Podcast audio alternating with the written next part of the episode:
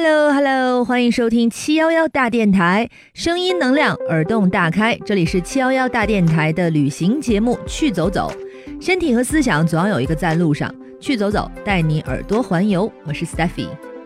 这期节目来和大家分享以及推荐一个到台北旅行别错过的项目，就是放天灯。前段时间清明节的时候，刚刚去了台北，那刚好也是体验了这个放天灯，就来和大家介绍一下怎么放、哪里放、为什么值得体验。台北的平溪天灯，它的造型很像钻石的形状，大家可以脑补一下，所以呢，女生应该都会特别喜欢。其实就是孔明灯啦，国内也一直都有，但是二零一一年的时候，有一部电影叫《那些年我们追过的女孩》。里面有个桥段，就是男主柯景腾带着女主你们的沈佳宜去放天灯许愿，超浪漫的。于是这个平息天灯呢就更加出名了。那段时间去台湾旅行的大陆游客，十个有九个半都肯定是要去体验一下的。后来呢，在二零一三年的时候，这个平息天灯还被 CNN 评选为全球最值得体验的叉叉件事之排名第八。哇！你知道 C N N 的评选，那都是全世界各种犄角旮旯的国家地区才会入选的。结果台北平西的这个天灯的项目竟然也入选了，这是很不可思议的事情。于是我就去一探究竟了。那么从台北怎么去到这个放天灯的地方呢？你听好了，在台北车站。台北车站是台北市中心的一个地铁加长途大巴加火车的交通枢纽。买一张火车票，坐到一站叫瑞芳的瑞瑞士的瑞芳芳香的芳，坐到这个叫瑞芳的地方，大概四十分钟。然后你要换线，记住这个点，去平西放天灯，坐火车是需要换线的。要换的这个就叫做平西支线。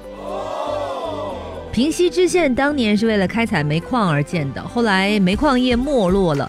平西支线就转型成观光铁道路线了，早就已经是观光路线了哈。那它就主要是结合了这个怀旧铁道、煤矿遗址、平西天灯，还有十分瀑布。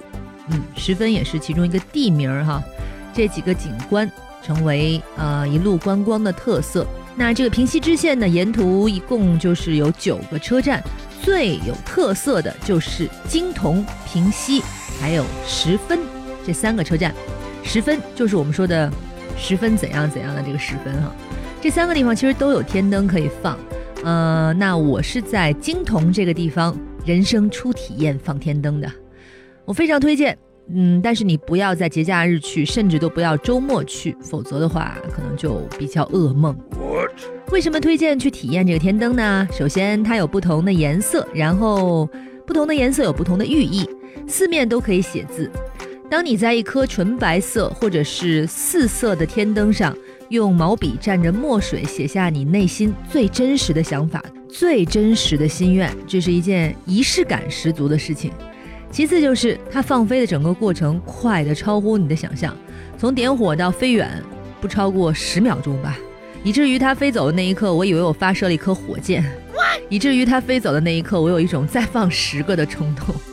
第三呢，就是天灯点火之后到你松手之前这短短的几秒钟，感觉非常奇妙，因为它会膨胀嘛，变得鼓鼓的，然后把这个天灯的四面四个角都撑起来，你会感觉你写下的字、写下的愿望，就好像是被隆重的加持了，被烈火考验过那种感觉。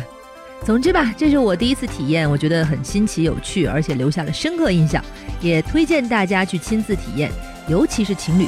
情侣最好是在那边住一晚上，可以体验到那边非常独特的日式建筑群民宿。另外呢，在金铜这个地方，你还会看到很多很多的许愿竹，哈，到处挂的都是这个东西。它的老街上还有竹筒饭可以吃，非常好吃。那里还有一座小小的情人桥，也非常漂亮。还有铁道主题的纪念品店和各式各样的天灯手工艺品，都特别特别的精美可爱。假如你选择平时去呢，可以在那里坐上半天，发呆放空，什么也不想，舒服极了。我敢保证，绝对是文艺人士必须签到致敬的一处圣地。所以去台北别错过放天灯，我已经把能说的都分享给你了。等你真的去了，你会发现能体验和感受的比我说的还要美好太多。好了，本期去走走就先分享到这里。本节目由七幺幺大电台出品，我们是便利电台，想听的该听的应有尽有，早晚一听营养神经。听节目有什么想法？欢迎关注微信号七幺幺大嘴巴，数字七幺幺加上中文大嘴巴来和我们交流互动。我是 Steffi，我们下期节目再见了。那些年错